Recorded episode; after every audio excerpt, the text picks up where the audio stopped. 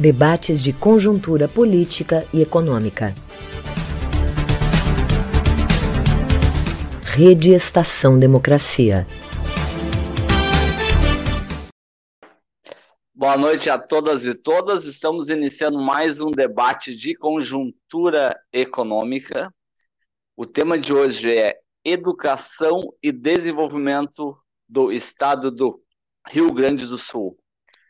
Educação é um, é um tema desafiante, sobretudo neste momento aqui no, no nosso estado, né, onde os principais indicadores de educacionais têm passado por, por um processo de, de deteriora, deterioração nos últimos, nos últimos anos. O Rio Grande do Sul já foi conhecido aí há, há décadas atrás, né, como um estado com, com bons com bons indicadores educacionais.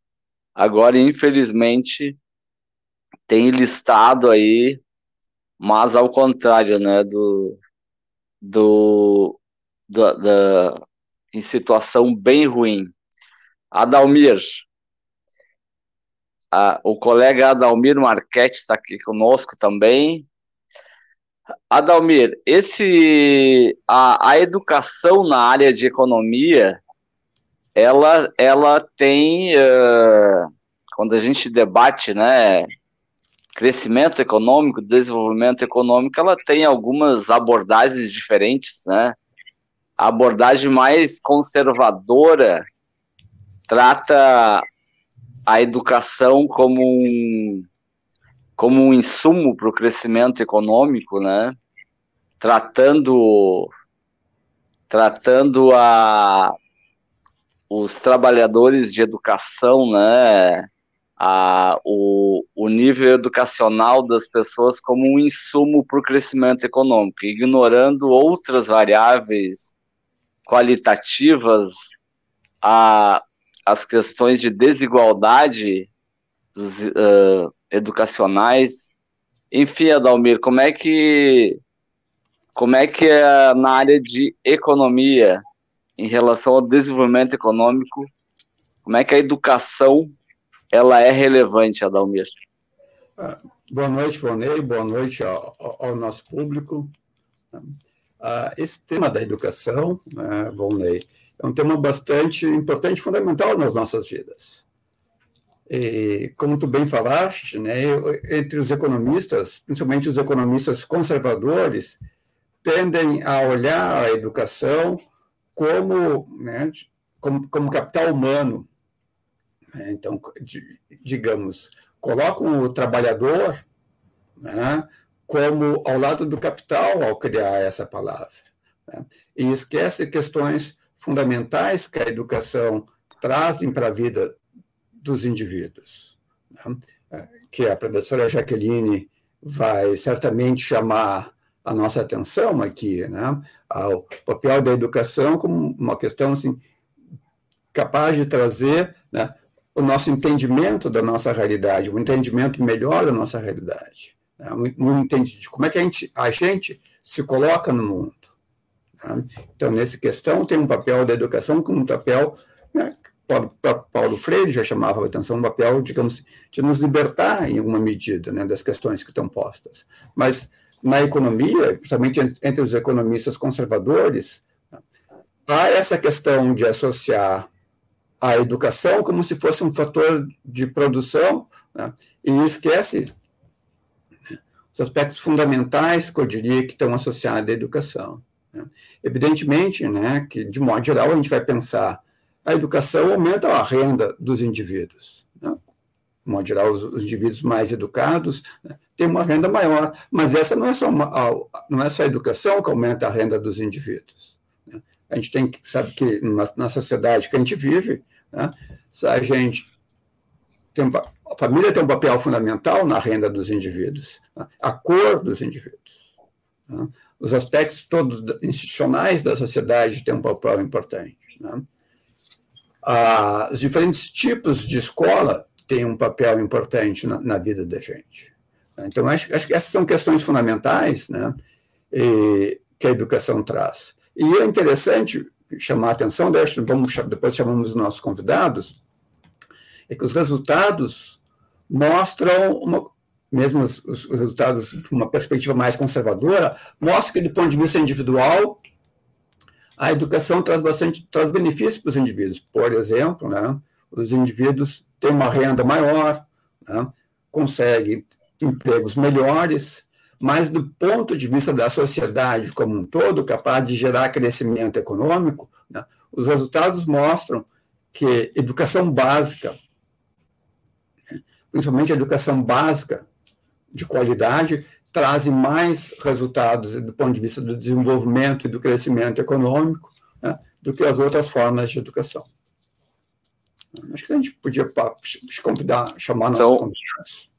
Antes de passar para os nossos convidados, Adalmir, aqui vamos, estão conosco aqui na transmissão aqui na, na Rede Estação Democracia, a Rede Soberania, o Jornal Brasil de Fato RS, o Jornal Já Porto Alegre, Jornal O Coletivo, Rádio Com Pelotas, página da CUT RS, Rádio Ferrabras FM, Portal Litoral Norte, TV Caxias, Para Desporto TV, Vale do Mampituba Rádio Web, Passo de Torres TV e Coalizão de Movimentos contra a Discriminação Social.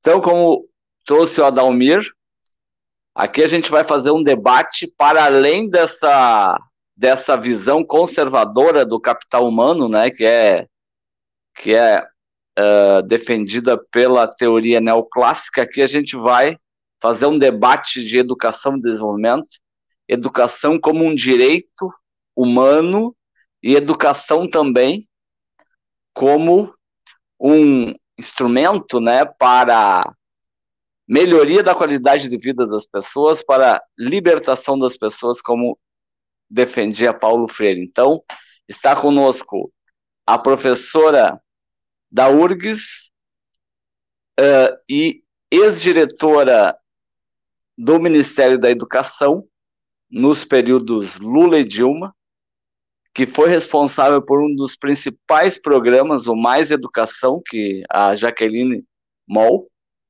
Seja bem-vinda, Jaqueline. Tu até pode me, me esclarecer o Mais Educação pode ser considerado como, como o maior programa de educação integral já feito na história deste país, Jaqueline. Depois tu vai, na sua fala, tu já aproveita e já nos esclarece. Está conosco também o professor da Unicinos, ex-secretário adjunto de Ciência e Tecnologia do governo Olívio Dutra, e ex-secretário adjunto de Desenvolvimento Econômico do governo Tarso Genro, professor Junico Antunes, seja bem-vindo. Então vamos uh, começar aí com uma fala inicial de cerca de 15 minutos para cada um dos nossos convidados, Adalmir. E aí depois aí a gente entra aí com, com algumas perguntas, provocações. Vamos começar contigo, professora Jaqueline. 15 minutinhos para a sua fala inicial. Muito bem. Boa noite a todos, todas, todes. Uma alegria estar com vocês. Respeito e admiro esse esforço permanente de produzir outra informação. Depois isso fica nas redes. Alegria de estar aqui com o Volney, que é um, sabe, esses que lutam por toda a vida e são os imprescindíveis, né? O Volney se enquadra exatamente nesse perfil. E é, nos acompanha a querida Marlise Fernandes, que é uma, uma outra lutadora né, de muitas frentes e uma grande parceira no debate da educação.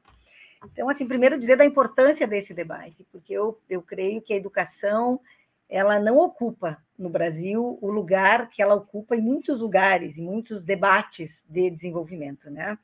Aliás, eu acho que é muito pouco. O debate da escola pública. Eu vivi na Espanha boa parte da minha vida, vivi na, vivi na França, o debate da escola pública é um debate, é uma pauta primeira, né? Para enfim, para pensar todo o desenho da sociedade. E aqui não tem muito esse debate. O Brasil sequer conseguiu viver um, um, um movimento de renovação pedagógica depois da, da é, enfim, da, da redemocratização, né? Então, assim, eu quero louvar esse debate, louvar esse espaço, né? Economistas, pessoas que entendem dessa, dessa macroestrutura da sociedade e que trazem para o diálogo a educação. E eu vou fazer, 15 minutos é tempo quase nenhum, mas eu vou fazer um, uma fala um pouco mais geral sobre a educação no Brasil e depois vou entrar um pouco na educação do Rio Grande do Sul. Né? Nós estamos há um pouco mais de um mês das eleições e a nossa história recente da educação, nós temos que avançar muito, né? Mas esses últimos oito anos, exatamente, são anos muito travados na educação pública. São anos, mais do que travados, são anos de retrocessos muito grandes, e são os dados que dizem, né? Os dados que a própria Secretaria de Educação manda para o Instituto Nacional de, de, de, Estudos Educacionais, o INEP. Então, os dados são dramáticos. Então, eu começo dizendo assim, de modo geral, é, é a educação no Brasil, como um país, como um país dependente, como uma colônia, sempre, nunca, nunca esteve na perspectiva das prioridades. Né? Nós somos um país que se fez de costa para a educação, diferente, inclusive, dos nossos vizinhos mais próximos, né?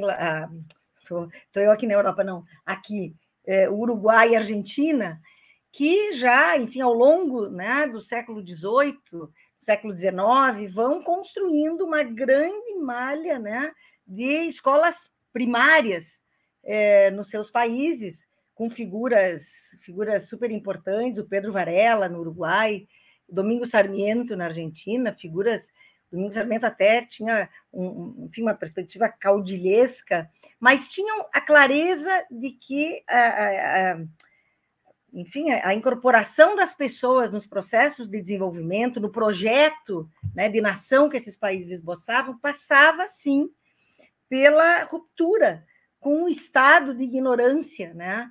É, no qual os povos, sobretudo os, os, povos nativos, tinham sido mantidos durante séculos. Então, no Brasil não acontece isso, né? Nós vamos falar efetivamente de escola pública na perspectiva de universalização lá pelos anos 50. Nós temos uma escola que é tardia, que é excludente, que é seletiva e que mantém essas características até hoje, apesar das legislações. Quer dizer, desde a primeira Constituição já se fala em escolas em todas as províncias, etc., nas vilas, mas isso não se efetiva. A, a proclamação do direito formal está muito longe daquilo que, na realidade, os governantes fazem. Nós vamos ser muito lentos nesse processo. E cada vez que a gente se aproxima de avançar num projeto de educação, que é o que, sem dúvida nenhuma, né, é a base para um, para um processo sustentável de desenvolvimento, para a construção da autonomia, da soberania nacional, é, nós temos rupturas no processo democrático. Então, isso acontece em 37. Em 37 havia um conjunto de forças que se manifestam através do primeiro manifesto dos pioneiros, é, é o manifesto dos pioneiros da educação nova. E aí tem liberais, tem socialistas, né? tem católicos, tem, tem inclusive alguns conservadores, mas essa bandeira de que era preciso ampliar o acesso à educação e que era preciso usar todos os meios dos quais a sociedade dispusesse Inclusive, eles chegam a dizer literalmente o rádio, o jornal, essas grandes inovações, para eh, que compusessem para que a educação do povo né, fosse construída. 37, isso se termina. É importante chamar atenção para uma grande figura que é o Anísio Teixeira, que é um baiano, trabalha lá com o Pedro Ernesto, então prefeito da cidade do Rio de Janeiro, é, vai ser uma grande liderança, né, junto com outros, e bom, e como todos os outros, vai, é uma grande diáspora. Anísio foge, né, porque vão ser perseguidos pela polícia política do Getúlio. E bom, isso só se esse debate só se restabelece do direito à educação em 46. De 46 a 64, a gente tem, enfim, uma efusividade. Nós temos a primeira lei de diretrizes e bases da educação nacional, 61, o primeiro Plano Nacional de Educação em 62, grandes forças postas em marcha do poder público, é, a perspectiva de financiamento. Nesse contexto surge a figura do Paulo Freire, né, tão importante, mencionado ontem pelo presidente Lula, né, extraordinário, um político que nunca estudou educação exatamente, mas que entende o que é que a, força, né, a potência do trabalho do Paulo Freire. Paulo Freire, desprezado, é, enxovalhado né, por esses que hoje desgovernam o Brasil, Mas todo esse movimento desse, é, vai em 64 se diluir, as pessoas vão fugir de novo, né, vão ser perseguidas. O Anísio é assassinado em 71, isso é gravíssimo, porque o Anísio nunca foi um socialista, nunca foi alguém que se enquadrasse nesse perfil comunista. Né? Não, ele era um liberal, no melhor sentido que essa palavra possa ter, inclusive no tempo histórico em que ele viveu. Ele queria escola pública para todo mundo. Ele tem muitos livros escritos, e um livro que é central na obra dele é, é, é, Escola não é privilégio. A educação é um direito, educação não é privilégio. E ele vai ser atacado, inclusive os bispos gaúchos, né? Porque daqui vem muito conservadorismo, daqui o Rio Grande do Sul, enfim, arrasta correntes que, enfim, vão. Assim como nós temos grandes exemplos, como né, nos anos do Brizola, com as suas brisoletas, com a sua força para a educação pública, o Rio Grande do Sul vai viver, e depois, mais recentemente, tem outros exemplos também, mas nós somos um Estado muito atrasado. E são os bispos daqui que pedem que Juscelino tire Anísio Teixeira do governo, porque Anísio Teixeira eh, ameaçava aquele monopólio que as igrejas católicas tinham, o governo não, não construía, não fazia escolas, não, não, não, não produzia vagas, né, não garantia vagas, e comprava vagas nas escolas católicas. Né? Então, aqui tem uma tensão, mas, bem, tudo isso eu não posso, à vontade de ficar falando mais. E aí, as long, a longa noite de 21 anos, né, que termina, é, enfim, termina, ficou aí dormente, né? É, 85 começa a abertura política, 88 uma constituição potente, né? Uma, uma constituição que eu tenho sempre junto e que é fundamental para a ideia dos direitos da educação. Inclusive, a Constituição de 88 ela fala do pleno desenvolvimento da pessoa como primeiro grande objetivo da educação nacional, que é a base, Volney, para a educação integral. Educação integral que o Anísio fez lá nas escolas Parque, Maria Nilde Marcelani fez em São Paulo, lá nos ginásios vocacionais, Darcy Brizola fizeram com a eh, com os CIEPs, né? O Rio Grande do Sul, inclusive, teve com colares, isso é preciso recuperar na nossa história. Então, a ideia de soberania, cidadania, dignidade da pessoa humana. Não tem isso sem educação. Não tem isso sem longos e qualificados processos, né? com acesso, permanência, aprendizagens, continuidade, para que os jovens possam produzir ciência, produzir arte, fazer escolhas, construir essa autonomia moral, essa autonomia cognitiva que é a base, inclusive, para o processo, para o processo civilizatório, né? E, e os próprios objetivos, né? garantir o desenvolvimento nacional, construir uma sociedade livre, justa e solidária, erradicar a pobreza e a, marginalização e reduzir as desigualdades sociais e regionais, promover o bem de todos, sem preconceitos de origem, raça, cor, sexo, idade e qualquer outras formas de discriminação. São os objetivos fundamentais da República. Sem educação né, de qualidade de longo prazo, claro que a gente poderia também abrir esse debate é, é, eu estou falando de educação escolar, sobretudo, mas a escola não esgota os processos educativos. A educação é uma condição né, para a garantia é, de, uma, de um desenvolvimento sustentável ao longo da vida. A Unesco cunha essa expressão lá, né, pelos anos 2000, inclusive um pouco antes disso. E os próprios princípios da República, né?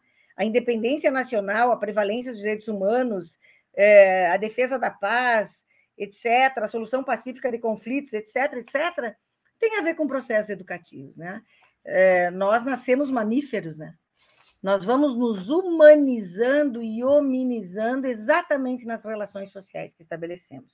E nós somos um país, enfim, que fez uma escolha, né? as elites que sempre governaram o Brasil, é, majoritariamente governaram o Brasil, nós temos pequenos períodos né, em que grupos é, enfim, ligados a, a, aos movimentos de direito e tal governo, a escolha sempre foi por uma educação que eu vou chamar aqui de dual, para ser uma palavra simples, né?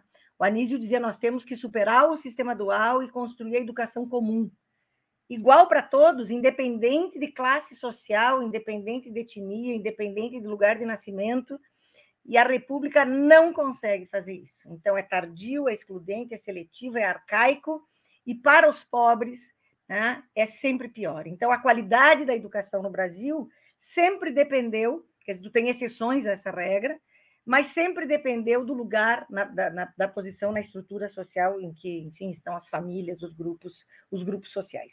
É, lógico que a luta sempre foi da educação como direito, né? porque, lógico, o mercado, quando o governo Lula e Dilma dobram o PIB em educação no Brasil, de 3, algo para 6, algo, e caminhávamos para 10% do PIB pelo Plano Nacional de Educação, Lei 13.005 de 2015, nós caminhávamos né, para ter, é, enfim, poder colocar, criar essa, esse, esse, esse patamar né, é, de igualdade. Lógico, e numa sociedade tão desigual, nós temos que dar muito mais, inclusive, para as pessoas que vivem, é, enfim, nas periferias, e seus pais não se escolarizaram, etc. Nós não conseguimos isso, e o golpe de 2016, que foi golpe, na educação foi golpe, e os dados são claros, fez com que cada vez mais esses recursos fossem drenando um enorme mercado de produtos e serviços que está estabelecido no Brasil, vendendo coisas para secretarias de educação, é, enfim, é, usando as tecnologias como se elas pudessem, inclusive, substituir os professores, né? E no caso do Rio Grande do Sul, isso é dramático, porque nós temos 11 mil, eu, eu trabalhei os dados, 11 mil professores a menos no Rio Grande do Sul entre 2016 e 2021. 43 mil matrículas a menos, mil turmas a menos. E na educação de jovens e adultos, que é para aqueles milhões no Rio Grande do Sul que não conseguiram concluir nem o básico, nem os anos iniciais, depois nem os finais, nem o ensino médio, nós temos 56% a menos de matrículas nesse tempo. Portanto, só resta para as pessoas ocupar posições precárias no mundo do trabalho, continuar vivendo de forma precária, porque essa, tem, essa é a escolha desses grupos né, ligados aos interesses econômicos, é, enfim, majoritários, e que aqui enfim, implementam de forma muito exemplar esse modelo agroexportador dependente. Para plantar e exportar, não precisa educar a população, produzir patente, ciência, cultura, não. Basta que a população carregue sacos, que a população faça os serviços menores. Então, é uma escolha muito, muito, muito ligada ao modelo de sociedade que essas pessoas têm, né? em que a grande maioria é subalterna. Então, é, eu diria que, só para retomar o raciocínio, né, 37, 64 2016 são três períodos em que a gente estava avançando muito é, na, enfim, na educação, na ideia da educação como direito, na materialização, inclusive, da educação como direito. Né? Eu poderia aqui citar muitas coisas dos governos Lula e Dilma, é, e, sobretudo, tanto no ensino superior, na, na, expansão de vagas nas universidades, na, no redesenho expansão dos institutos federais, no ProUni, no FIES, mas também na educação básica. Né? Nós caminhávamos para um pacto para o fortalecimento do ensino médio, que trazia os professores, que fazia o debate a partir, enfim, das características das escolas, porque a escola não é um lugar onde eu encontro um método, um material e aplico lá professores como repassadores, não, é um lugar de construção, de construção, inclusive, de identidades. Tudo isso desaparece, né? O Pacto pelo, Nacional pelo Fortalecimento do Ensino Médio ele vai ser substituído por esta nefasta reforma do ensino médio, da qual podemos falar um pouco mais depois. Eu trabalhei nesse período entre eu estive no Ministério da Educação entre 2005 e 2013 e eu trabalhei com o programa Mais Educação e aí respondo para o Volney o Mais Educação foi uma estratégia indutora para retomar esta agenda de uma educação integral. Quando falo de educação integral, as pessoas imediatamente pensam em ampliar o tempo na escola. Sim, o tempo tem que ser ampliado, porque é uma condição sine qua se tu pensa na situação de miséria em que essas crianças chegam na escola. Miséria material e imaterial, né, muitas vezes. Mas não é suficiente, né? Nós caminhávamos para ampliar o currículo da escola, as oportunidades formativas, ampliar os tempos na escola. Nós chegamos a repassar, nós, nós repassamos muitos recursos, nós chegamos a 90, 90 milhões, são os dados que eu recebi há pouco dos colegas do, do Ministério da Educação, no ano de 2012, né? Nós chegamos a, a, um volume muito alto de escolas com o programa Mais Educação, começa a conversar com os pais das escolas das, peri das periferias, da maioria das cidades do Rio Grande do Sul, o programa Mais Educação chegou e chegou com muitas oportunidades formativas, né? Não só para consolidar os saberes da língua portuguesa, da matemática, que parece que é a única coisa que tem na escola, mas para ampliar, enfim, o conjunto de inserções no mundo das artes, no mundo das ciências, no mundo dos esportes. E tudo isso corrobora né, para que, que a criança, de fato, consiga fazer as aprendizagens que se espera, que são específicas da vida escolar, né? porque a escola é um, é, é enfim, é um, ele, ela é um repositório, ela tem que ser um repositório daquilo que se considera importante na formação dos cidadãos, das cidadãs. Tudo isso é interrompido. Aliás, o programa Mais Educação é o primeiro. Três minutinhos para tua fala inicial. Mais três minutinhos para tua fala tá, inicial. Tá já. bem, tá bem, tá bem, tá bem. Muita coisa, bom, vou cortando. Mas assim, é o, é o primeiro programa que o governo Temer é, corta. Inclusive, eles constroem um novo Mais Educação. De toda aquela amplitude e abrangência que fazia a leitura né, do que foram os CIEPs lá no Rio de Janeiro, no Rio Grande do Sul, infelizmente isso não chega a se concretizar com toda a força e potência pedagógica que Darcy consegue, mas os prédios estão aí, né, espalhados pelo Estado. Também, eu já mencionei as escolas parque do Darcy, do, do, do Anísio Teixeira, os ginásios vocacionais, nós vamos recuperando essas matrizes históricas, dizendo, bem, é, em que direção a gente pode avançar para construir esta escola humanizada, essa escola que não seja só parte dessa linha de produção, né, que é isso, assim a escola tem funcionado, a naturalização do fracasso escolar, a naturalização da não aprendizagem, a naturalização da evasão, da repetência dos filhos dos pobres, simplesmente responde a, a, esse imperativo de que a escola vai ajudando a selecionar quem se coloca e onde se colocam, né? Tu não consegue manter essa sociedade igual se daqui a pouco é, se tornam juízes não apenas os filhos dos juízes, né? Ou médicos os filhos dos médicos, como isso aqui foi sempre foi historicamente assim no Brasil. Se daqui a pouco começa a se furar esta bolha e os filhos das classes populares que são inteligentes, que são capazes, começam a ter oportunidades de fazer essas trajetórias, né, mudando inclusive o curso da história, não só da sua família, mas do seu grupo social. Então, é uma luta, é uma luta, eh, enfim, tremenda. A educação no Brasil, nunca, embora ela esteja muito fácil na boca de todos os que se candidatam, efetivamente eh, são sempre os partidos de centro-esquerda que, quando governam, dão as condições para que a educação possa avançar, inclusive condições em termos de salário de professores, carreira de professores. Porto Alegre é um bom exemplo disso, né? Os 16 anos da Frente Popular mostraram muito essa diferença, assim como no governo do Estado, os professores não têm reposições salariais, não têm as suas eh, chamadas vantagens, que na verdade são elementos da carreira, repostos desde o fim do governo Tarso. Então, isso mostra claramente o papel que a educação tem em um e em outro. Eu, eu concluiria esse primeiro momento, espero ter me feito clara, porque é um mundo, e eu tentei fazer um pouco de um resumo, falando dessa tragédia. Né? Eu já mostrei os números do desmonte da educação no Rio Grande do Sul, e é muito triste que, é, que o Estado não enxergue, que não se consiga falar com os pais desses meninos e meninas, que inclusive precisam de acesso à educação para, no mínimo, se colocar um pouco melhor no mercado de trabalho. E esse é um objetivo, não há dúvida, mas a educação não é só para se colocar no mercado de trabalho. A educação é para viver com outra qualidade, né? É para compreender o mundo, inclusive é para desfrutar daquilo que o mundo tem de melhor. Quer dizer, qual é o lugar onde se vai aprender a música, a história, a literatura, a poesia? É a escola. Claro que nós podemos e devemos criar outros espaços, né? A educação popular, que trabalha a partir da cultura popular, aproximando inclusive isso que é a chamada cultura clássica, que não se opõe à popular, né? São campos que precisam dialogar entre si. Então, nós temos que conseguir conversar com a população, porque a situação aqui ela é a mais grave do Brasil. Nós, em termos, por exemplo, da oferta de, de matrículas em educação integral, que o Plano Nacional de Educação previa chegar a 25% até 2014, até, era até 2015, até 2024, né? É, é, até 2024. É, nós somos, nós só, não, só, só estamos é, na frente do Pará e do Paraná. Em termos salariais, nós somos o último estado da federação. E nós temos uma rede de escolas antiga, porque teve aqui outros esforços, mas sempre era uma educação para poucos, né? Quando as pessoas dizem, mas no meu tempo a escola era boa, a escola pública era boa, era, era porque era para poucos. Nós tínhamos um, um, um, exame, né? Um exame de seleção que agora me escapa, vocês vão lembrar, tinha um exame na passagem dos anos iniciais para os finais, e ali já se selecionava uma grande parte, e grande parte não prosseguia nos estudos, né?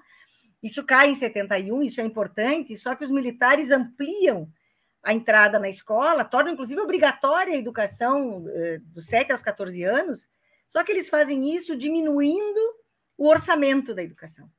Então, vocês imaginem numa casa em que mora mais, passa a morar muito mais gente, com menos recurso que se tinha quando poucos moravam.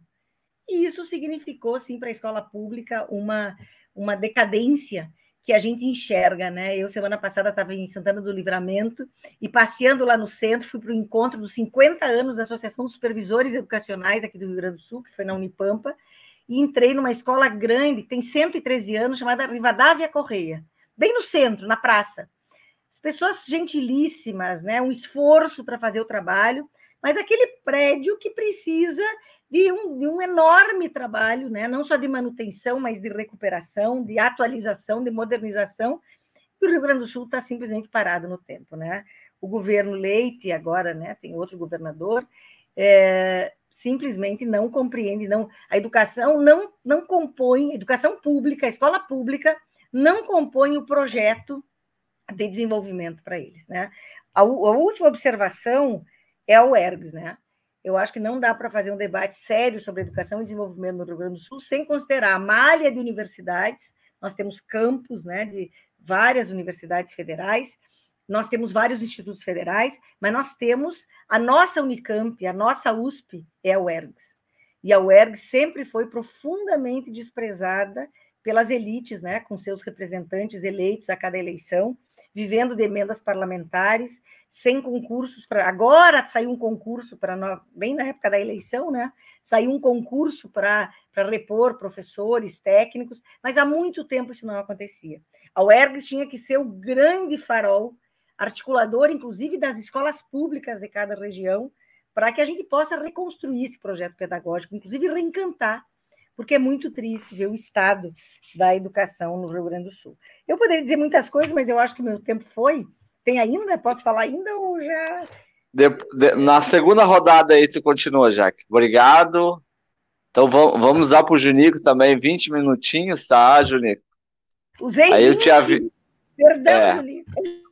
Aí eu te aviso ali quando tiver quando tiver lá pelos uh, 15, 18, aí eu te aviso aí, te falo. Pode ser? Então seja bem-vindo, Junico.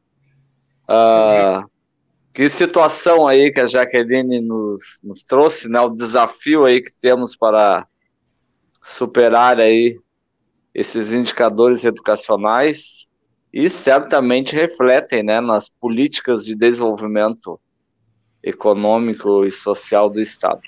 Ah, ah, Fornei? Oi? É, ah, deixa, deixa eu colocar uma questão ali, que é a fala da professora Jaqueline me chamou a atenção, né? Quando ela fala da situação da educação dos prédios das escolas no Rio Grande do Sul, né, me vem à mente que o governo do Estado renegociou agora a, a dívida pública, vai pagar 75 bilhões, né, valores do ano passado para o governo federal, né, é, que é desses 75 bilhões, né, seriam muito melhor gastos, muito melhor investido e trariam um futuro muito maior para o Brasil se a gente gastasse esses 75 bilhões né, na saúde pública uh, e na escola pública no Rio Grande do Sul. Professor Junico. Em primeiro lugar, Volney, boa noite a todos aí, a todas e a ti. Prazer estar contigo mais uma vez. É um prazer é, ter aqui o Adalmir Marchetti, nós trabalhamos junto no governo Tarso, né? Tu na Fundação de Economia e Estatística, eu na Secretaria de Desenvolvimento Adjunto, e também saudar a professora Jaqueline Moll, né? e já dizer que realmente ela fez uma exposição preliminar suficientemente clara sobre o tamanho da conversa. Eu talvez não vá usar todo o tempo para a gente poder conversar mais, dialogar mais, mas vou fazer alguns pontos aqui que eu acho importante. Em primeiro lugar, a educação ela tem que compor a estratégia nacional do país.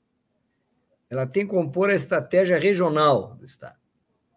E isso tem um significado de soberania nacional, soberania regional. Três são os elementos fundamentais do desenvolvimento: a poupança, a tecnologia e a educação. Então, o professor Maldaner fez um levantamento, um debate sobre isso. Tive a oportunidade de orientá-lo num trabalho de comparação da Coreia com o Japão, da Coreia com o Brasil, histórico. E esse trabalho mostra claramente a diferença central dos modelos de desenvolvimento autônomo, que são totalmente baseados em poupança, tecnologia educação, e o desenvolvimento, né, que está por trás aí, aqui entendido como desenvolvimento industrial, de agronegócios, de agricultura, de serviços, de comércio. Então, o primeiro ponto que surge, uma pergunta socrática é: por que o Brasil não dá bola para a educação? Qual é o problema de um discurso A e de uma prática B? Nós precisaríamos invadir esse debate, porque esse debate é de fato central. E eu desconfio que esse não é só um problema da direita ou das forças não progressistas, e o Ademir me conhece, eu sou um cara franco, também é um problema das elites progressistas. Porque, veja bem, enquanto a gente põe muito dinheiro na educação superior, ou bastante dinheiro na educação superior, nós relegamos a educação, não só a educação até o oitavo ano, mas também o que vem antes, que é o problema das creches, a um problema subalterno na estratégia nacional. Isso é absurdo. Historicamente, né, quem colocou no eixo de centralidade isso foi o trabalhismo, né, através das posições claramente definidas né, é, do Brizola e do Darcy. Porque, evidentemente, na estratégia trabalhista do Darcy, o tema da educação era central. E uma questão para começar uma reflexão que eu acho estratégica é perceber que quando nos países desenvolvidos, educação até o oitavo ano, ela é coordenada pelo governo federal, como na Alemanha, e as universidades cabem às estruturas regionais. É claro, porque a economia está na estrutura regional e educação de massa, educação é, igual para todo mundo, sem ter dualidade alguma, tem que estar tá onde? Tem que estar tá na estrutura federal. Na verdade, essa é uma lógica de país. Mas nós temos tudo invertido, profundamente invertido, em nome de uma tal de descentralização falsa. Na verdade, o que a gente vive no Brasil é um unitarismo real, um controle real e um federalismo aparente. Não há federação. Então, nós temos que entender as razões estratégicas disso. E aí eu digo, professor Amal, que há uma diferença entre São Paulo e o resto do país. Por quê? Porque no resto do país as universidades são federais. Elas, as universidades são federais, elas estão colocadas no âmbito da nação. Enquanto que as universidades paulistas, porque o Getúlio lá entrou em 32, e então a USP entrou pesado, são universidades estaduais de alto nível, que não é só a Universidade de São Paulo, mas também a Unicamp, também etc. Que constitui um pensamento de uma elite que pode ter lá seus problemas, mas que está pensando a questão de São Paulo. Enquanto Darcy fez realmente a escola de oito, de, oito, de oito horas, amigo que era do Anísio, amigo que era de todo mundo, na verdade, que era progressista nesse país, o que acontece? O Moreira Franco acabou preliminarmente com o processo de educação do Darcy. Mas os paulistas, né, professora Jaqueline, lentamente, com calma, foram construindo a escola de oito horas. Os caras perguntaram para o Dória no debate, mas uma coisa, você tem escola de oito horas, está defendendo o Dória? Disse, sim, mas não era o Brizola. E o Dória disse assim, não importa. Eu estou fazendo. Então nós temos que botar a mão na consciência nesse debate de educação para construirmos um diálogo ao estilo Anísio, puxando os liberais, puxando as forças intermediárias, puxando a social-democracia, puxando forças progressistas que tenham capacidade básica de compreender a função da educação na soberania nacional né, para o desenvolvimento autônomo do processo. Isso é uma reflexão que eu faço, que pode não ser lá muito agradável, porque as pessoas gostam de coisas agradáveis.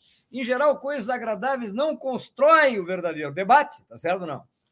E nós precisamos jogar o debate a nu, como muito bem colocou a professora Jaqueline, é histórico. A primeira escola de engenharia e administração do Brasil é de 59. As primeiras escolas de administração pública foi o Getúlio que fez para gerenciar o Estado. As universidades brasileiras chegaram atrasadas. Vou botar tudo isso e dizer: vamos mudar, vamos fazer uma nova lógica, né? e o país precisa fazer da política de, de educação uma política de Estado e não uma política de governo. Estamos longe disso. Longe disso.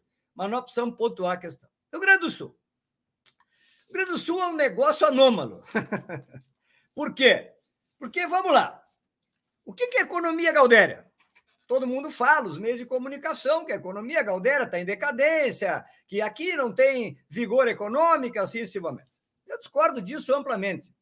O produto interno brasileiro gaúcho, ele é a soma do produto interno uruguaio mais o paraguaio mais o boliviano. É um PIB considerável. Nós temos uma estrutura industrial fortíssima, derivado da questão de debate de centralidade lá atrás, né? que acontece entre o que é o Rio Grande do Sul e o que é São Paulo, ler targa, gaúchos e paulistas na história do Rio Grande do Sul, para entender que nós não somos a mesma história de São Paulo. E isso significa o quê? Que nós desenvolvemos estratégias nacionais. Então, nós temos, né?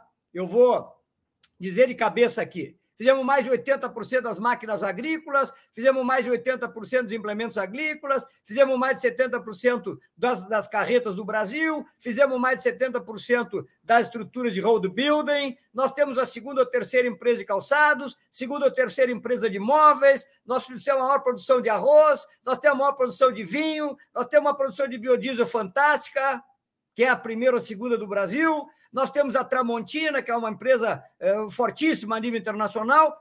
Quer dizer, pô, isso é um tecido industrial absolutamente diverso, é uma diversidade setorial, uma distribuição geográfica plural, e temos aquilo que não é falado muitas vezes, que é escondido um cooperativismo fortíssimo. Nós temos 71 bilhões de reais do cooperativismo, 51 bilhões de reais ano na estrutura das cooperativas agrícolas. Temos uma pequena agricultura fortíssima. Além do que, temos produção de outras coisas, como, por exemplo, gado, que poderiam ter transformados em valor agregado, porque o nosso gado é de uma qualidade totalmente diferente da qualidade do gado dos outros estados. Poderíamos ter Uruguai, exportação, abatedouros, etc. Portanto, não há um problema de indústria no Rio Grande do Sul. Fora isso, nós temos a Rana Micro. Fora isso, nós temos dois parques tecnológicos, três ou quatro fundamentais, PUC, URGS, Unicinos. O nosso parque de universidades é, é, é, é fantástico. Nós temos universidades públicas de alto nível. A URGS é uma das melhores. Tem a Federal de Rio Grande, tem a Federal de Santa Maria. Nós temos universidades comunitárias que ninguém tem no Brasil, fortíssimas, em Caxias. Em... Nós temos universidade estadual, que eu tinha oportunidade de participar e ajudar a construir né, no governo do Olívio, e que de fato deveria ser utilizado de maneira radical de educação de massas. A proposta inicial era uma universidade digital para atingir 250 mil pessoas, utilizando a estrutura do Centro Tecnológico do Estado, que o nosso amigo é, é, é, gringo a, a, extinguiu, Centec e FEPAGRO, e em conjunto com as universidades comunitárias, e virou uma universidade estadual tradicional, porque a, a, a lógica cultural da, das internas não permitiu entender que a gente tinha que avançar 50 passos em cinco, tá certo não? Mas mesmo assim fizemos o diabo da universidade estadual e ela está aí. É fundamental, por quê? Porque se é estadual, ela tem que estudar o Rio Grande do Sul. Ponto. Isso é muito importante. E se nós temos o principal problema em educação, então essa universidade estadual deveria estar diretamente ligada com as questões de educação. Quando você vai estudar o Ceará, você vai ver que por trás da educação do Ceará tem um negócio chamado Universidade Estadual do Ceará, tem um negócio das, das escolas de ciência, matemática, que estão por trás da operação de modificação da lógica do Ceará. Não é só política, Claro que tem política, mas também é o quê? O corpo técnico que sustenta essa operação. Então, Grande Sul tem uma indústria forte. Nossa população economicamente ativa em 2031, 32 vai começar a diminuir, a população vai ficar velha. Nós temos uma vocação exportadora enorme, então nossos dados demográficos apontam para uma estrutura onde você vai ter um envelhecimento brutal da, da, da, da sociedade. Nós vamos virar a Europa primeiro que os outros estados da federação. Qual é a nossa única saída, Marquete? Qual é a nossa única saída? Política industrial regional, estrutura de exportação, aqui entendido exportação no sentido mais amplo, exportação do Rio Grande do Sul para os mercados brasileiros e exportação para o exterior de valor agregado. E para que você enfrente esse debate no mundo da sociedade informacional, não mais no mundo da sociedade industrial, nem na sociedade agrícola, mas na sociedade informacional. O que que tu precisa? Qual é o problema? Tem que inovar. E o que está por baixo da inovação e da tecnologia? A educação. A educação. E se o que eu estou dizendo tem algum sentido, e o que a professora Moll disse, e essa certamente tem todo sentido, a nossa educação é muito ruim. Qual é o gargalo do Estado do Rio Grande do Sul? Essa é a pergunta.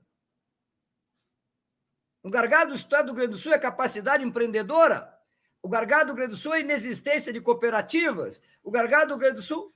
O gargalo do Grande do Sul, do ponto de vista da política pública, claro, conectada com soberania, é o quê?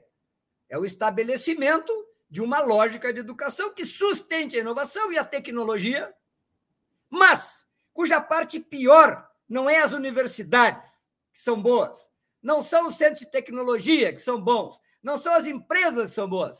Educação até o oitavo ano, dura, com muito dinheiro, com capacitação, com muita vontade social, na é verdade? E, o que é absolutamente fundamental, que o cara possa chegar vivo até lá. Então, nós temos que trabalhar muito grande, muito fortemente eh, nessa coisa da amamentação, dos primeiros anos de vida do vivente, nas creches, e não separar esse negócio de educação do temário das creches. Porque aí nós vamos, nós vamos como cidadão, não só cumprir as questões de educação profissional importante.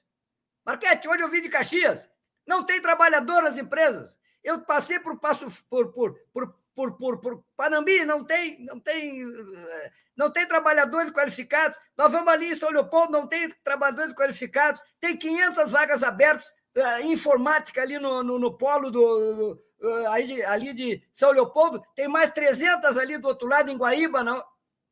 Que loucura! Tá certo? E as pessoas pobres miseráveis andando pela rua, quando tu vai andando, vai vagando, vai vendo os caras embaixo das marquises. Então, como é que tu faz esse negócio? Em primeiro lugar, tem que explicitar o problema, tá certo? Para a sociedade.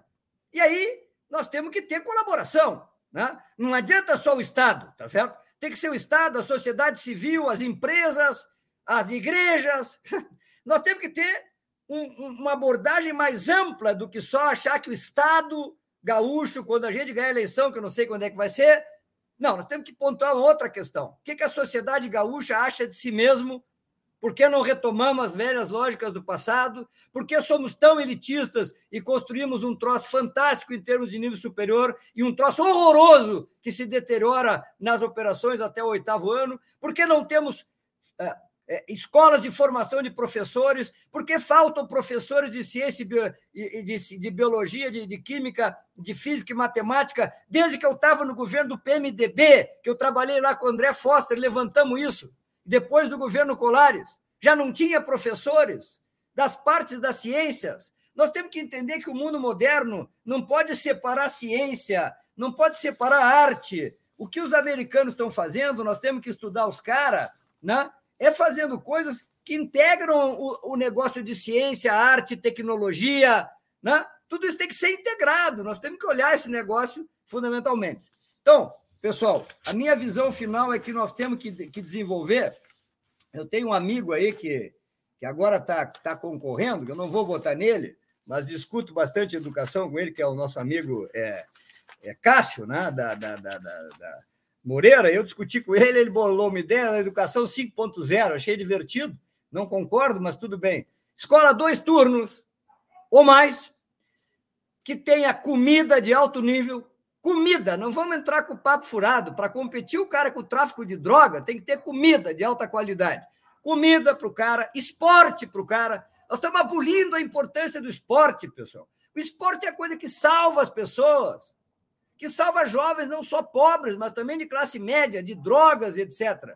O esporte como elemento fundamental. O problema do conhecimento e não entrar nessa conversa que não tem que estudar lógica, que não tem que estudar matemática, que não tem que estudar português. Não podemos esquecer, Marquete, que na ditadura militar argentina, os caras impediam o estudo de lógica na universidade. Eles expulsavam os professores de lógica. e nós temos uma bronca com o problema de estudar as coisas da matemática, da área dura. Ora, vamos e venhamos. Isso troço é fundamental para a formação intelectual do vivente, tanto como é a arte, como é a história. E se o cara não sabe isso, ele já sai em desvantagem do ponto de vista da cognição. Então nós temos que trabalhar nisso. E, finalmente, uma escola digital. O cara tem que ter uma escola digital, de alto nível, diferente, labs dentro da estrutura. E aí o cara me diz, o meu irmão, tem um irmão meu que é de direita. Ele adora educação. Ele diz, a educação é um negócio. Aí ele diz assim, a educação não tem dinheiro. Aí diz assim para mim, então, tem dinheiro para quê, então? Diz ele. E é de direita, mas acredita em educação. Onde é que está o dinheiro? Nós temos limite para discutir dinheiro. E o rentismo? E o dinheiro que é colocado fora? Nós não podemos discutir educação a partir de uma visão miserável que o Brasil é pobre. O Brasil não é pobre, não tem vontade de fazer a mudança. Tá certo? Esse é o meu ponto de vista, tá certo? É como eu digo, como minha linha de formação é completamente ligado com ideias libertárias e também trabalhistas, eu não posso deixar, entendeu? De colocar essa questão. Quer dizer, pô, estamos mesmo afim de fazer educação e jogar esse negócio para melhorar a vida do povo? Ou nós estamos conversando fiado, batendo papo fiado e não mudamos a estrutura de educação desse país, porque de fato não há interesse em mudar a educação desse país? É triste, porque eu nunca acreditei nisso historicamente, mas nos últimos dez anos eu venho pensando e tenho sérias dúvidas que de fato a gente queira fazer uma mudança do Brasil e do Rio Grande do Sul. É incrível, porque o Rio Grande do Sul, não só de uma ótica é, de conteúdo, numa ótica de humanista, que evidentemente eu sou humanista, mas de uma ótica instrumental. Os caras deveriam defender a educação. Eu estou falando de uma ótica instrumental. Só isso aí, olhando o mundo real, os caras deveriam defender instrumentalmente o negócio. Mas a minha pergunta é: o que, que há nesse negócio? Então, é um prazer, eu não tenho conhecimento, né, professora Jaqueline, que você deu, você deu uma aula aí que foi brilhante, mas eu tenho um enorme, é, digamos assim, esse tema para mim é a minha aula, é o que me tira da, da paciência, tá certo? Não. É porque não dá para entender, quer dizer, tem um problema aí muito maior que a gente possa conversar assim só formalmente, baseado em números, etc.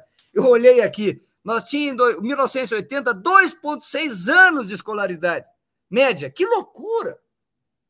Mais dois minutinhos, professor. Nós temos 7,2. Que é nada. Quer dizer, hoje não, em 2011. Hoje talvez seja mais.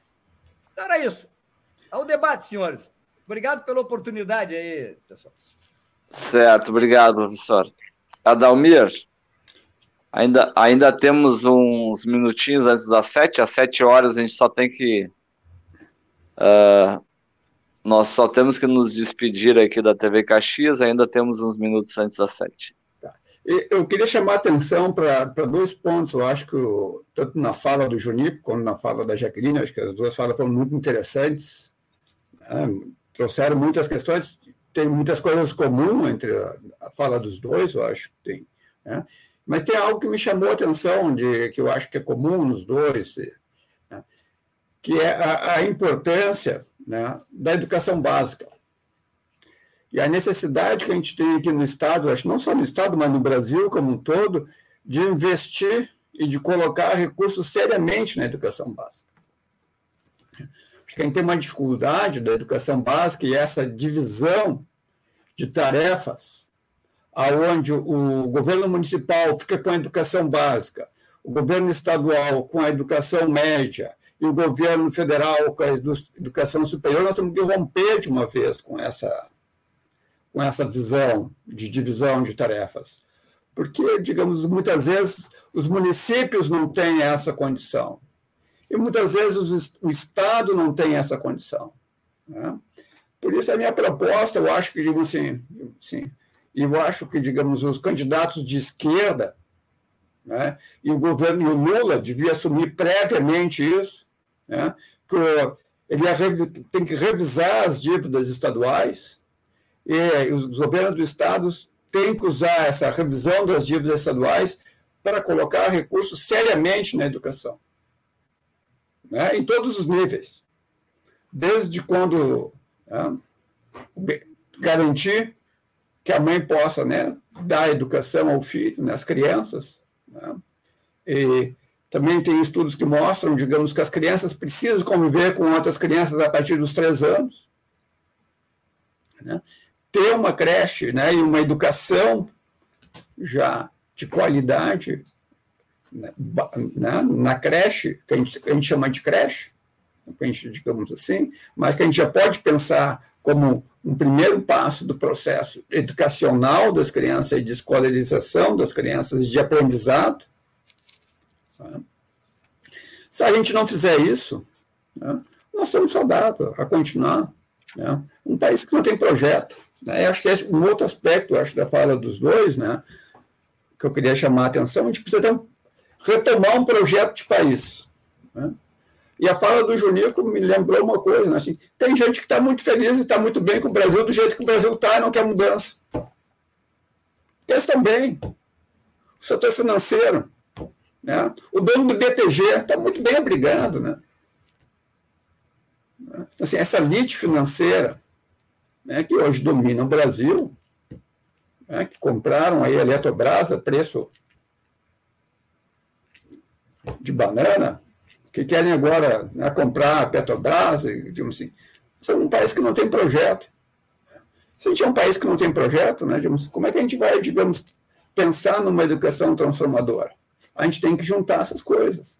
Né? Ter um, proje um projeto de construção de país né, que envolve essas questões regionais, as questões municipais, e eu acho que envolve principalmente né, e eu acho que está na fala dos dois, está bastante presente na fala dos dois, né? a gente ter um projeto educacional que abarque o conjunto da população pobre do Brasil. Né? Porque a população de classe média alta e superior né, sempre teve acesso a boa educação, quando não pública, privada. Eu fui educado em escolas públicas universidade pública. Né? E quando fui fazer meu doutorado, o Estado me serviu, me, me, me, me financiou. Né? Então, sempre tive acesso à escola de boa qualidade e a recursos públicos. Né? Nós temos que, né, que garantir que as crianças brasileiras tenham acesso a isso. Né? E no momento que eu acho que é muito importante, eu acho que o Junico chamou a atenção, que é a questão da mudança, a, né, digamos, do envelhecimento da população brasileira, né, e a redução de crianças. Se a gente pegar os dados, a gente vai ver que a gente tem uma redução do número de crianças bastante grande né, no Rio Grande do Sul, por exemplo, que é o estado que está mais adiantado nesse processo de transição demográfica. Né, nós vamos ter no futuro menos crianças, nós vamos ter que dar mais educação, vamos ter que preparar melhor nossas crianças para o futuro. Nós temos que dar educação para as crianças, né? nós temos que dar educação para os nossos jovens, uma educação de qualidade, né, digamos. É, hoje, hoje mesmo estava conversando com, com um rapaz, ele me contou, ele mora em Viamão. Ele estava me falando, né, por que os jovens, de vez em quando, estudar e trabalhar, não, vão ficar ali na, na, na, né, na vila, ali, olhando, ali, cuidando. Quando chega a polícia, eles ganham mais fazendo isso do que trabalhando, indo para a escola. Né? Que incentivos a sociedade oferece para esses jovens, para que eles estudem, que eles aprendam, que eles avancem, e que eles vão ocupar esses bons trabalhos que o Junico chamou a atenção aqui, né? trabalhos de melhor remunerados. Né? A, gente tem que, a gente tem que repensar isso. Né? Certamente, repensar isso significa né? a gente pode vai começar a ter condições de repensar isso, né, digamos, não voltando no Bolsonaro, Adalmir. Uh, agra agradecemos a participação dos telespectadores da TV Caxias, que encerra a participação agora às 19 horas, e as demais redes parceiras continuam aqui conosco. Então, Adalmir, uh, vou devolver o, o tempo para tu concluir o teu comentário, aí depois temos aqui algumas participações. Ah, eu acho que, digamos, essa é a minha primeira reação à fala aí do, do, do, do, do Junico né, e, e da Jaqueline, né, que eu queria chamar a atenção. Tá? Eu acho que a gente tem, né, digamos, enquanto país, né, enquanto, digamos, de pessoas de esquerda, né, e que pensam na, na, transformação não só, não só dos países, mas dos indivíduos também, né, digamos, na libertação dos indivíduos, que construção de, de uma vida melhor para as pessoas, né, é pensar seriamente nessas questões que a Jaqueline e o Junico trouxeram aqui para gente. Te passo a palavra, Bonei. Temos aqui a participação uh, da professora Neca, aqui saudando o Junico, saudando a Jaqueline. Temos aqui também da Tereza, do coletivo Brin Brincartistas, uh, que ela coloca assim, a função da destruição, ela coloca, né, que a, a, a, a educação tem sido destruída que, uh, para manter a população submetida. Uh, outra questão, a Marise Fernandes também, que a Jaqueline já tinha citado antes, nossa parceira do Comitê de Defesa da Democracia, também uma lutadora da área de educação. Um abraço aí então para Marlise, que está nos acompanhando. Uh, Jaqueline Junico, uma questão também que, que eu gostaria de trazer. Uh, em relação ao, ao financiamento da educação pública. No Estado, aqui, se a gente analisar né, o, os, os investimentos em educação, né, o, o pessoal da área da, das finanças públicas, da economia, fala em, em gastos em educação e investimentos, né, separa o que é o que é para pessoal e custeio do que é para para a rede física, né, para aquisição de, de material permanente, como computadores, uh, construção né, de escolas, então aí separa, né, mas o pessoal da educação prefere chamar tudo de investimento, né, então vamos, vamos chamar de investimento aqui os dispêndios com educação pública. Segundo a Constituição do Estado, o Rio Grande do Sul deveria utilizar 35% da receita líquida de, uh, a receita de impostos líquida, né? O que, que é isso? É aquela parte das receitas do estado menos as transferências aos municípios, né? Então aí o que sobra ali, uh, eh, 35% deveria ir para a educação. Já a Constituição Federal, ela fala em 25% no mínimo, né?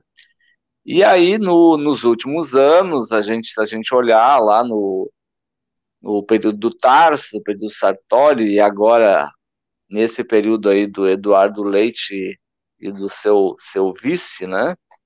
Já que o Eduardo Leite renunciou.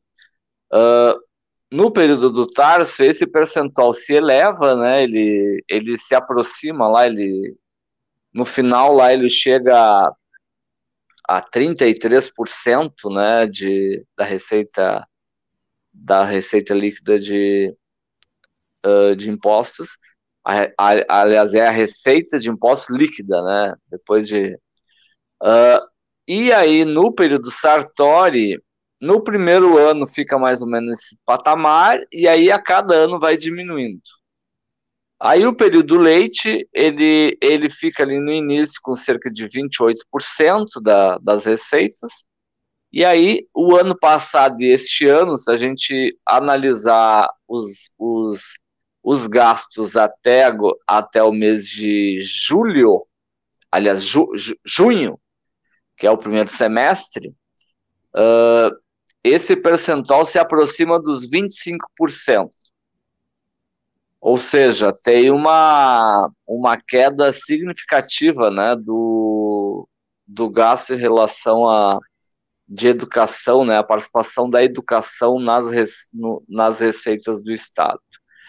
Além disso, a gente teve agora a, o principal, a principal fonte financiadora da educação básica é o Fundeb, né? O que, que é o Fundeb?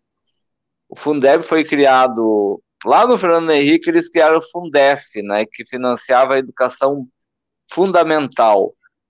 Já aí o Lula, no período que o uh, 2007, né? O Haddad era o, o ministro aliás, 2006, né, e inicia a implementação em 2007, cria-se o Fundeb, que é o Fundo de Financiamento da Educação Básica. Então, desde a, do ensino infantil até o ensino médio. Uh, então o, Funde, o Fundeb ele é uh, composto né, de 20% da, das receitas de impostos uh, do, do, dos estados, né, mais 20% de, da, daquela, daqueles fundos transferidos aos municípios e estados, é o Fundo de Participação dos Estados e Municípios, mais algumas transferências federais, mais alguns impostos municipais, mais alguns impostos estaduais, enfim, forma uh, 20% dessas receitas vão para o Fundeb. E aí, como é que é distribuído? Cada estado tem um fundo, e aí uh, uma parte fica para o governo do estado e, o, e outra parte para os municípios. Né? E aí essa distribuição é de acordo com, com, a, com as, as, as matrículas em cada rede pública.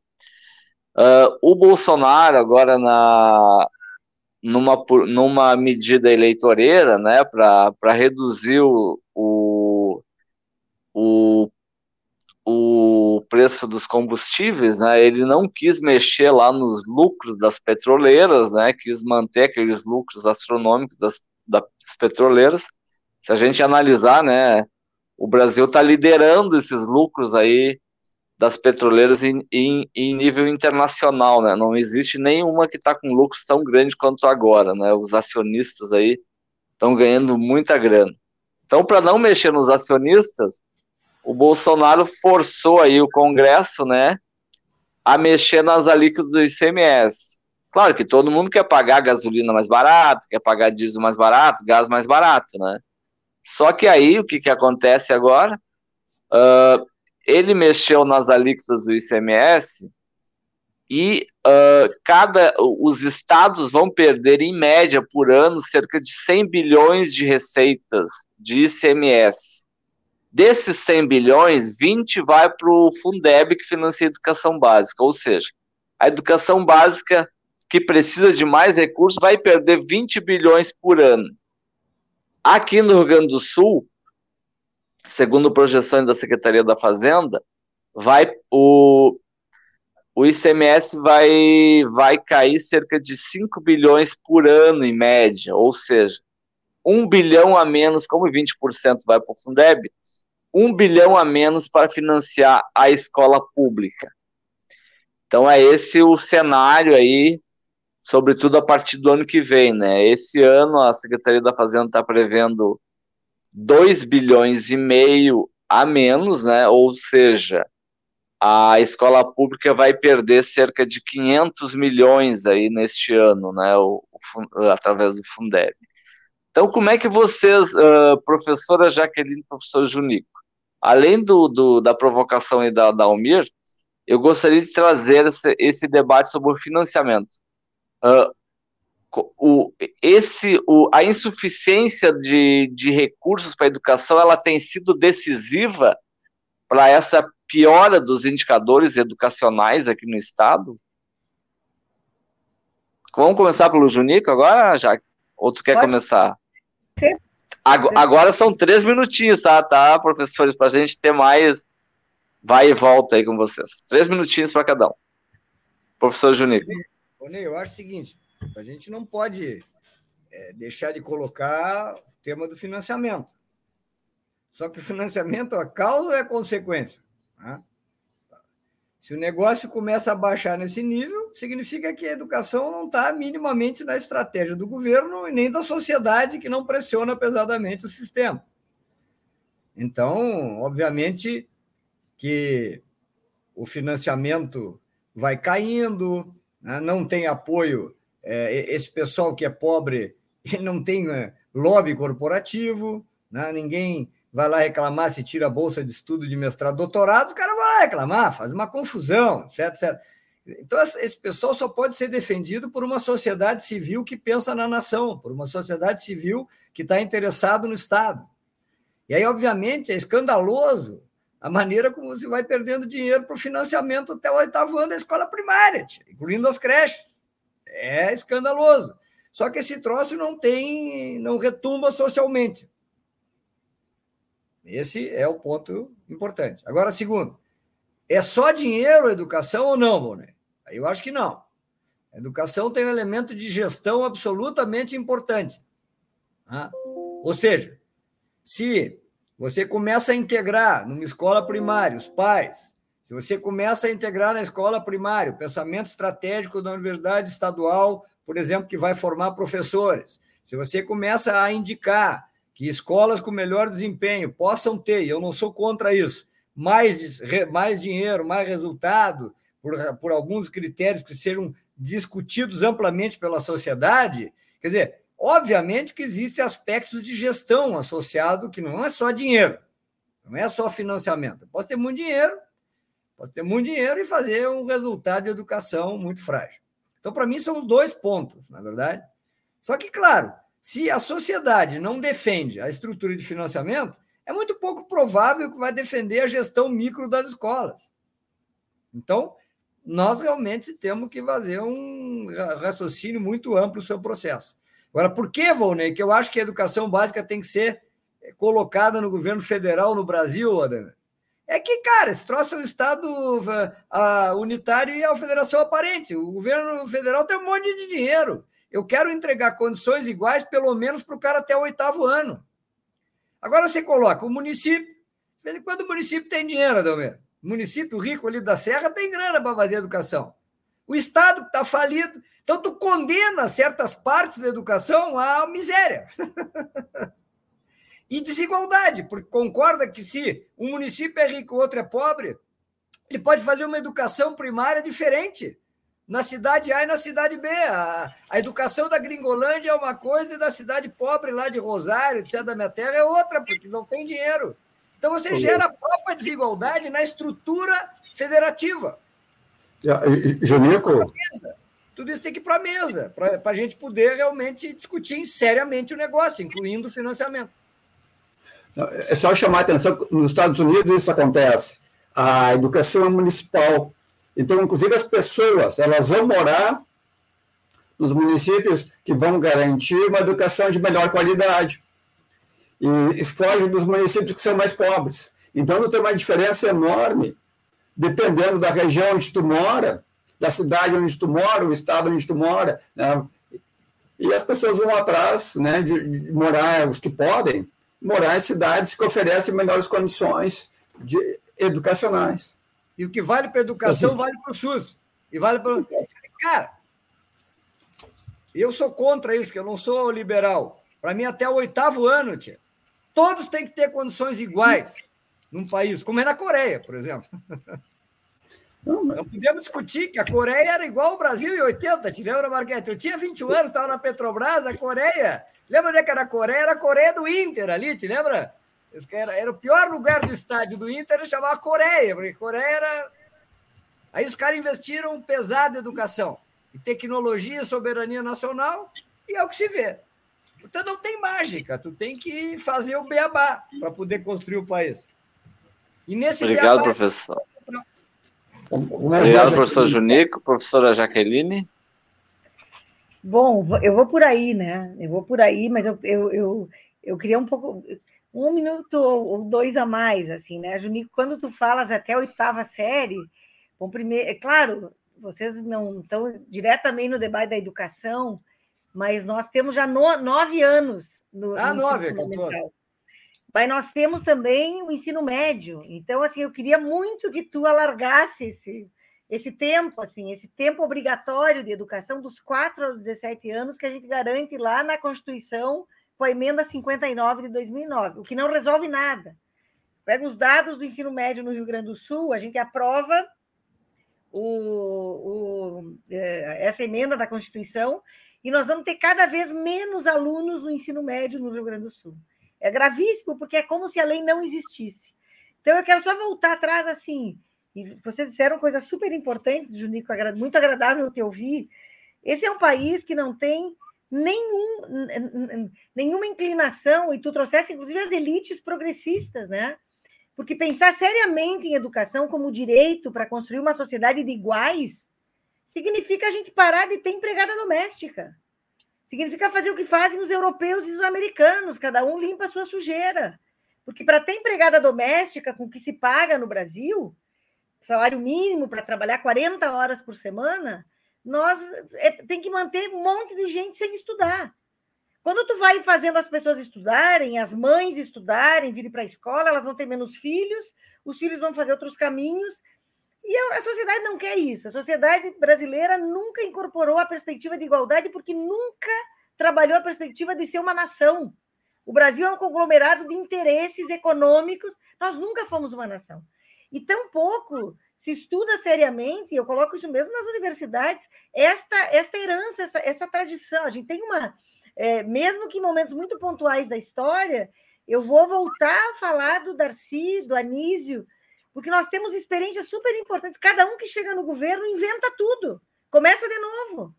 O Rio Grande do Sul teve experiências super importantes, por exemplo, da Constituinte Escolar, lá com a, com a Lúcia Camini, com o, com o governador Olívio.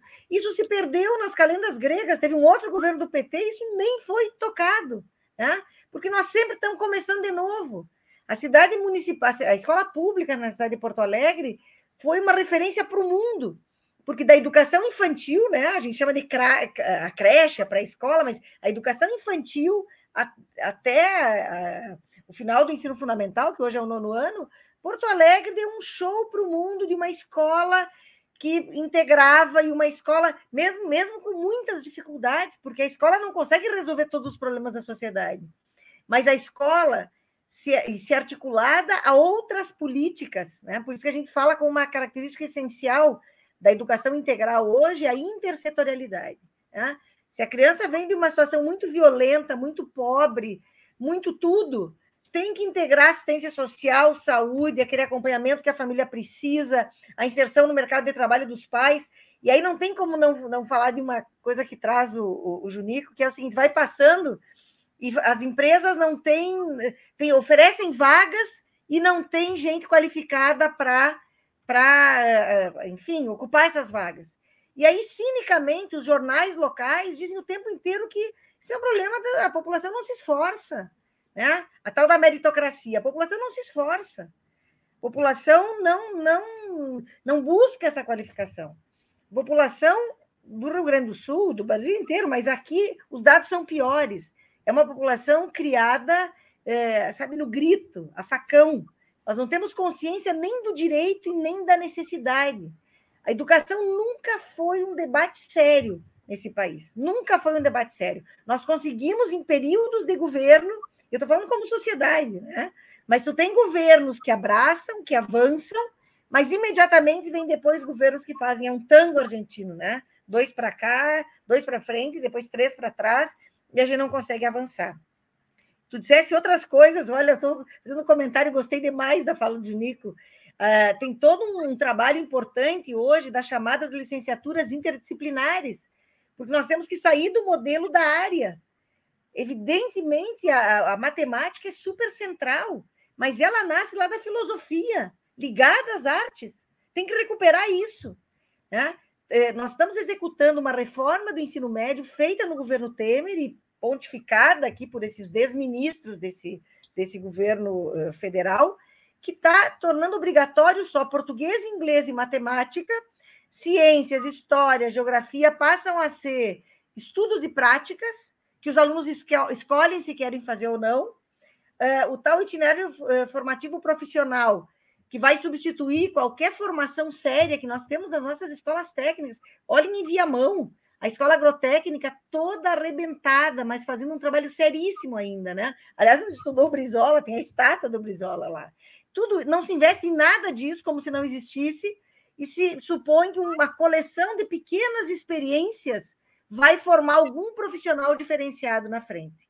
Tirando dos jovens pobres a possibilidade de passar na universidade, que um dia haveremos de discutir essa entrada na universidade, o acesso à universidade tem que mudar o acesso à universidade não pode ser essa corrida de obstáculos que sempre vai dificultar a entrada dos pobres, mesmo com as cotas. As cotas já nos deram, um, enfim, um primeiro caminho. Mas olhem a Argentina do nosso lado. A Argentina não tem vestibular. Inclusive, os jovens brasileiros estão indo lá né, fazer medicina é, nas universidades deles, porque simplesmente se matriculam. Bom, enfim. Claro que o financiamento. Já que... É tá, vou terminar. Não nós, aí, nós ainda temos 10 minutinhos, não sei. Uh, eu, eu só gostaria de ver se o Adalmir tem mais alguma pergunta, que aí a gente faz mais uma rodada para cada um de vocês. E aí depois ainda sobra uns minutinhos para uma despedida de vocês. Pode ser, Jaque? Adalmir, tem mais alguma pergunta? Comentário? Eu tenho um comentário aqui que é, é que, da própria Jaque, que se relaciona com, a, com essa questão do ensino médio, né? é, que é o papel dos IFES né? e, e da importância do, do governo federal em assumir um papel mais importante na educação em todos os níveis. Eu conheço alguma, alguns IFES, a experiência de alguns IFES, né? e de fato os IFES tiveram um papel muito importante e fornecem uma educação de uma qualidade muito boa. Né? Primeiro porque os professores são bons e têm, uma boa, eh, têm um bom salário em termos né, do mercado educacional e acabam atraindo professores muito bem qualificados. Né? Ah, são prédios novos, eu diria assim, né, os IFES, né, que tiveram, ganharam um espaço bastante importante né, do governo Dilma, talvez tenha sido, digamos, um dos grandes ah, aspectos positivos do governo Dilma, que a gente reconhece pouco. Né? Ah, e por que eu estou falando dos IFES? Porque eu acho que os IFES são um modelo que a gente poderia seguir né, de transformação da educação no Brasil. Né? Ah, de colocar né, essa experiência né, como modelo para as outras áreas de educação, né? e inclusive para ajudar os municípios com dificuldades né? e o próprio Estado onde tem dificuldades. Né? Digamos assim, como é que a gente pode criar canais, digamos, uh, externalidades positivas né, dos IFES e das universidades para os outros níveis educacionais. Sem dúvida. Obrigado. Né? Concluindo aqui, eu acho que esse é um caminho que a gente poderia pensar né, de, de, melhorar a educação básica no país. Né? E último ponto, Flonei, né? fundamental que o número de crianças já está diminuindo no Brasil, nós temos que dar uma educação de qualidade para essas crianças. Obrigado, Adamir. É que a, ah, temos que acabar às sete e meia aí, porque depois tem uma outra programação na, na rede. Uh, eu vou, eu vou, vou começar pela Jaque agora, então, três minutinhos, Jaque. Uh, eu sei, tem tu quer concluir a tua fala, a tua fala anterior, a Dalmir fez, incluiu mais um tema agora, e eu também não posso deixar de, de incluir um outro, tá? Nós temos uh, eleições presidenciais para governador, então, o que, que vocês esperam, né, do, dos programas de governo, uh, dos candidatos presidenciais, sobretudo dos candidatos que têm compromisso com a educação pública, né? Então, Jaque, vamos começar contigo, três minutinhos, três já minutinhos para o professor Junico, e aí depois ainda fica um minutinho para uma despedida de vocês. Jaque, por favor. Bom, mas sobre o financiamento, acho que o Junico já disse, né? Lógico que é super importante. Imaginem se, diminu se sem diminuir esse recurso, o Rio Grande do Sul fez o que fez nos últimos anos, imagina diminuindo esse recurso, vai ter inclusive a desculpa, né? Que não compõe o corolário, enfim, a perspectiva de governo do, do governador Leite, a, a, educação pública, a escola pública não faz parte. Tá? É uma fantasia o que tá, se está criando, é muito triste. Eu tenho visitado as escolas, mas enfim, eu acho que isso já está falado. Eu vou pegar aqui a questão da, da que o Adalmir traz sobre os, os, institutos federais, eles começam no governo Lula. Em 2007, nós tivemos um plano de desenvolvimento da educação, onde nós tínhamos várias metas, inclusive ele vai ser o motor para aquilo que vem depois, que é o Plano Nacional de Educação, que deveria né, ter durado nesses 10 anos, mas está engavetado pelo governo, foi engavetado já pelo governo Temer e agora por esse desgoverno atual. E lá estava prevista essa revisão e ampliação da rede federal, é, os institutos federais, né? Eles são do governo Lula e vão sendo consolidados no governo Dilma. Eu tive lá três anos nesta secretaria como diretor de políticas de educação profissional e tecnológica lá no Ministério da Educação é, eles é, são escolas extraordinárias, né? São escolas de educação integral integrada, de ensino médio integrado, que, que fazem sim uma formação de qualidade, porque tem espaço físico, porque tem investimento, porque tem professores com dedicação exclusiva, né? Professor que trabalha em três escolas diferentes, carreira, salário, incentivo, todas as condições. Só que é para pouquíssima gente. Sem dúvida nenhuma, a gente tem nos institutos federais a base para um modelo de ensino médio. E eu quero que o Junico comece a falar do ensino médio. Não pode ser só até o oitavo ano, tem que ser até, até os 17 anos. Né? Nós somos um país que tornou obrigatória a educação dos 4 aos 17 anos. E nós temos que superar essa reprovação histórica. Quer dizer, o Brasil, apesar da LDB dizer, olha, temos que buscar alternativas, estratégias e tal, para que o aluno não fique parado, para que ele não fique reprovando, a reprovação é a demonstração do poder do sistema, da escola, do professor, como se a reprovação não tivesse a ver com a incapacidade, inclusive, de ensinar esses meninos e meninas, né? Então, pode ser sim uma referência. O debate da federalização é um debate importante.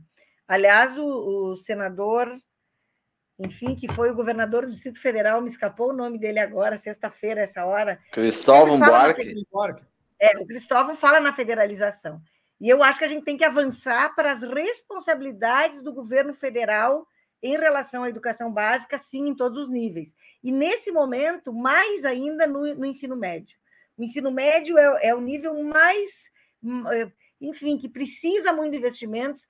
Eu diria que dos, daquilo que eu imagino de compromissos, né, dos, dos é, enfim, candidatos decentes a, a, a governar o Brasil, bom, tá essa ideia de que a educação é, sem dúvida nenhuma, a, o grande eixo é, o grande eixo, a grande estrutura para o desenvolvimento. Né? Alguns diziam, o presidente Lula só fala em educação, e ele dizia sim, e ele proibia. Eu tive reuniões que ele dizia: não se fala de educação como gasto, se fala de educação como investimento, porque é o investimento. Paulo Freire diz assim: só existe futuro se o presente for transformado. E a única coisa que transforma para dentro profundamente o presente é a possibilidade de participar de processos, viver processos formativos que te mostrem mundos que tu não enxergava, né? E nós temos diretrizes curriculares do ensino médio feitas em 2012, desrespeitadas pela reforma, que falam na ciência, na tecnologia, na cultura e no trabalho, como eixos organizadores eh, do ensino médio. O Rio Grande do Sul, eu tive no Conselho Estadual de Educação, nós fizemos em 2018 eh, uma resolução com diretrizes para o ensino médio do Rio Grande do Sul, que jamais foram sequer lidas, seguramente por quem ocupa e ocupou, são vigentes, né? Mas por quem ocupa ou ocupou a Secretaria de Educação nesses últimos oito anos. Quer dizer, não Obrigado, Jaque. De... Tá bem, feito. No, já, já, tu já, já vai, já vou te devolver a palavra, é que aqui a, no finalzinho agora a gente é pressionado aqui pelo tempo. Junico, três minutinhos. Depois vocês ainda vão ter aí um, uns minutinhos para uma fala final. Eu gostaria de agradecer a professora Jaqueline aí pelas questões. Eu realmente minha área é, é outra no sentido profissional, mas enfim a gente está na educação do ponto de vista prático. Os nove anos, ok, aprendi, legal. E a, a, questão do ensino médio, eu não falei, obviamente que eu acho que o ensino médio é uma coisa absolutamente fundamental.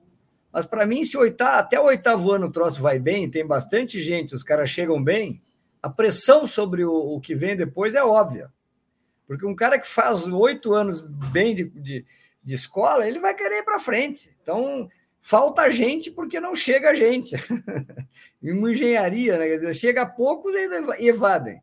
E a nossa estrutura de, de escola, é, digamos assim, ensino médio, ensino profissionalizante, eu tenho uma avaliação muito positiva, professora Jaqueline, desde a estrutura do Senai. Quer dizer, nós temos uma larga experiência com o Senai, eh, tem essa, antigamente era a Escola Técnica Federal de Pelotas, agora nós temos outras estruturas educacionais, embora caindo aos pedaços, eh, esse pessoal da agricultura tem escolas profissionais razoáveis, e, claro, isso aí é fundamental. Né? Só que o papel, o papel de, quando chega nessa fase, a estrutura capitalista já está interessado no cara. já tem gente defendendo, entendeu, Ademir? O problema é que é quem é que vai defender o cara que nasce na periferia, pobre, miserável e tem o tráfico de droga do lado. Aí não tem ninguém para defender. Ou a sociedade civil se organiza, põe uma estrutura de alto nível, CIEP 5.0, meu amigo Cássio aí, que está concorrendo, inclusive, Eu, achei boa ideia só para encher o saco. Mas, enfim, quer dizer, uma coisa que tenha comida, tenha realmente esporte. E, de maneira geral, eu gostaria de agradecer. Eu não me senti tão à vontade em, em, em, em aceitar esse convite, Volney e, e Adamir, porque eu sou, digamos assim, mais ligado com outras atividades profissionais e tal. Mas como para mim a educação é o centro, foi o centro, é o centro e será o centro. Então, ou nós convencemos essa sociedade civil nossa, que nós precisamos construir uma nação, eu concordo com a professora Jaqueline, ou em não tendo nação, nós não temos o que fazer. Então, Vonei, leia o 71. Defesa da Constituição da Empresa Nacional. Empresa nacional é aquela que está aqui de capital nacional. Aí o Fernando Henrique Cardoso faz um acordo e diz que a empresa nacional é aquela que está no Brasil. Aí a GM, a Ford, etc., também são empresas nacionais. Não sou contra a empresa transnacional, sou a favor. Só que eles são nacionais lá na Alemanha, nos Estados Unidos. Aí o cara, agora vazaram, não tem mais o artigo 171. E sabe o que, que vai entrar no artigo 171? É simbólico porque é metafórico, né? 171.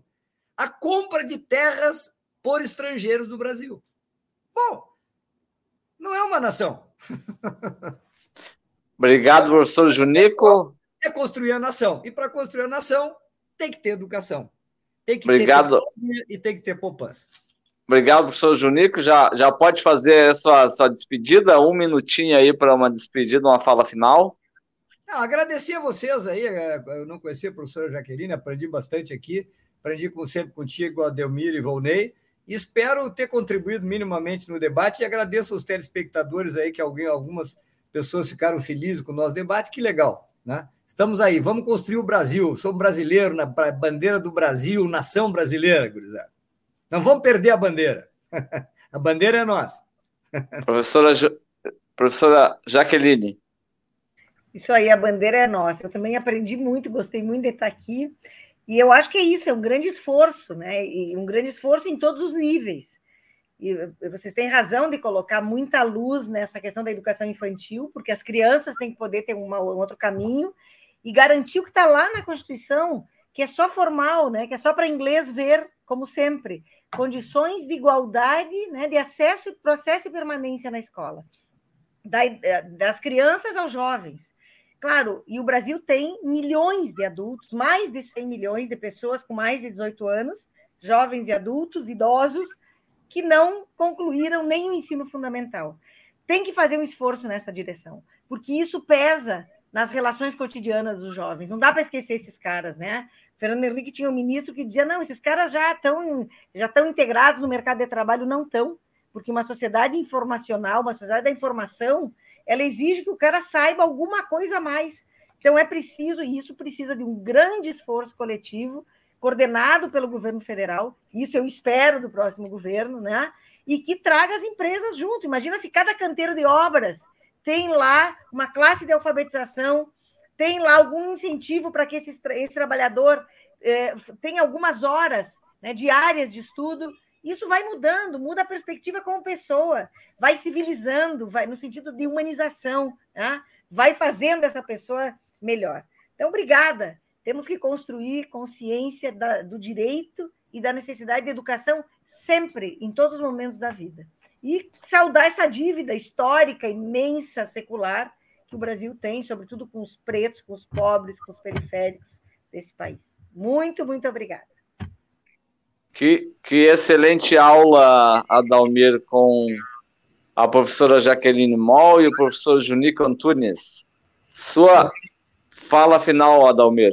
Não, agradecer aqui a, a professora Jaqueline e o professor Junico, né? os dois são professores, um da URGS, o outro da Unicinos, né?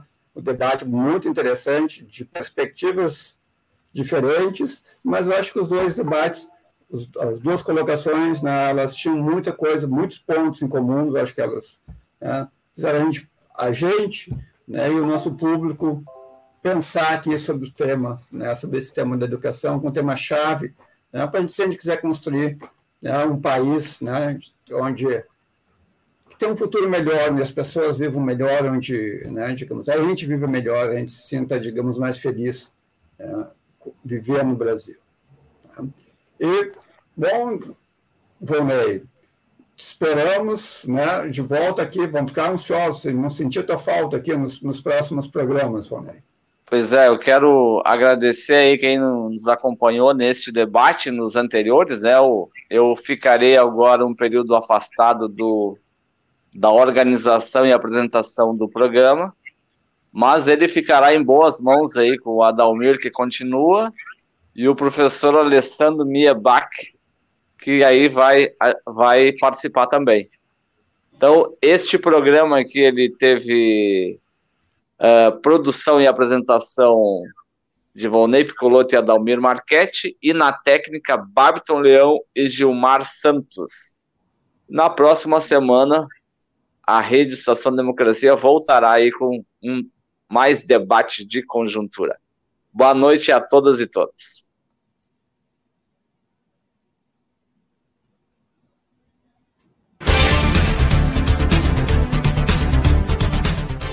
Debates de conjuntura política e econômica. Rede Estação Democracia.